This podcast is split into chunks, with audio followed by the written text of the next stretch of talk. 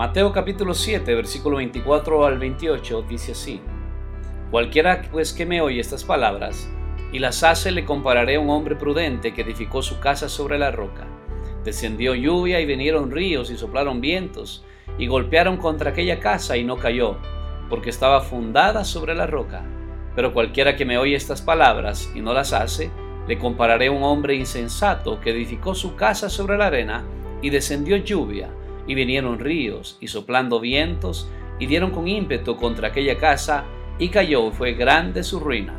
Y cuando terminó Jesús estas palabras, la gente se admiraba de su doctrina.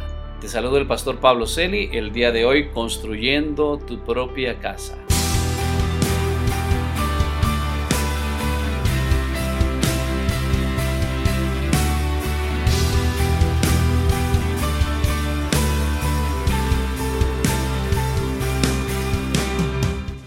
Carpintero ya entrado en años estaba listo para retirarse. Le dijo a su jefe de sus planes de dejar el negocio de la construcción para llevar una vida más placentera con su esposa y disfrutar de su familia. Él iba a extrañar su cheque mensual, por supuesto, pero necesitaba retirarse.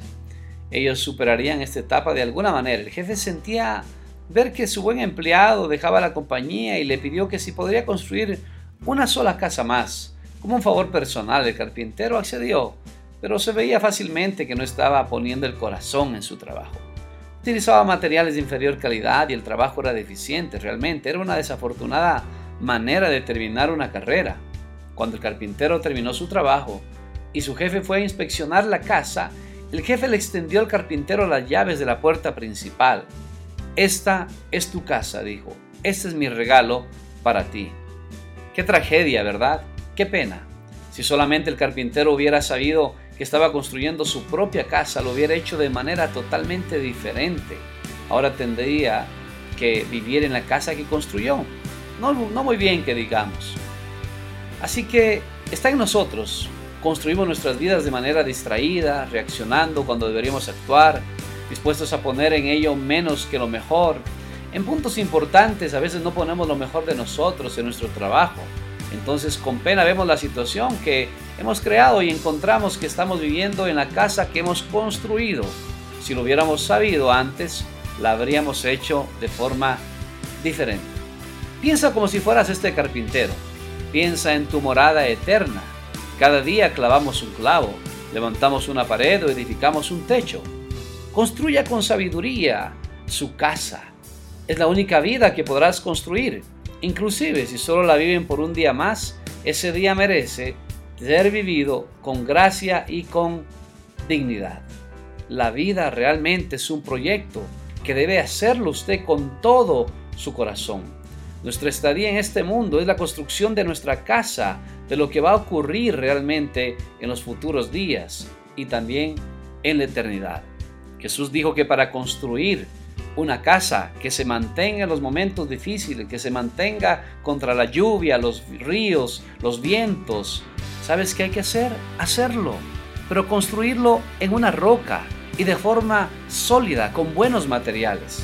¿Estás construyendo así tu casa? ¿O estás construyendo tu casa en el lugar, no sé, donde no hay fundamento, donde solamente hay arena, donde la lluvia y los ríos vienen y soplan los vientos y arruinan tu casa. La palabra de Dios dice que cualquiera que oye las palabras de Dios y las hace, la compararé a un hombre prudente que edificó su casa sobre la roca. Necesitamos edificar nuestra vida sobre la roca que es Jesús. Necesitamos edificar nuestra vida sobre la bendita palabra de Dios. El día de hoy las personas piensan que con un poco de lógica y un poco de inteligencia pueden salir adelante. Matrimonios se arruinan así, empresas se arruinan así, vidas se arruinan de esa manera. No te dejes engañar. El mejor lugar y la mejor forma y los mejores materiales están con el Señor, su palabra, su presencia, la oración, la congregación. Esos son los lugares donde Dios nos quiere tener para nosotros poder construir una casa que valga la pena. Si estás atravesando momentos donde no sabes si realmente tu casa no está siendo bien construida, pues es el momento para acercarse al Señor, conocerlo a Él, arrepentirse de nuestros pecados y qué más, y por supuesto, seguir las instrucciones que están en el manual de hacer vidas, unas vidas exitosas en esta tierra y luego en la vida eterna. Y me estoy refiriendo a la palabra de Dios. Sigue el manual porque hay cosas lindas para ti. Haz esta oración conmigo. Señor, te entrego mi vida y ayúdame a construir esta casa, esta vida que estoy construyendo con los mejores materiales que son los que tú me das. Tu palabra, la oración, el seguirte, el entregarme a ti todos los días. Que tu Espíritu Santo me ayude a hacerlo y a entender la importancia de llegar a esos momentos y hacerlo en tu nombre. En el nombre de Jesús. Amén.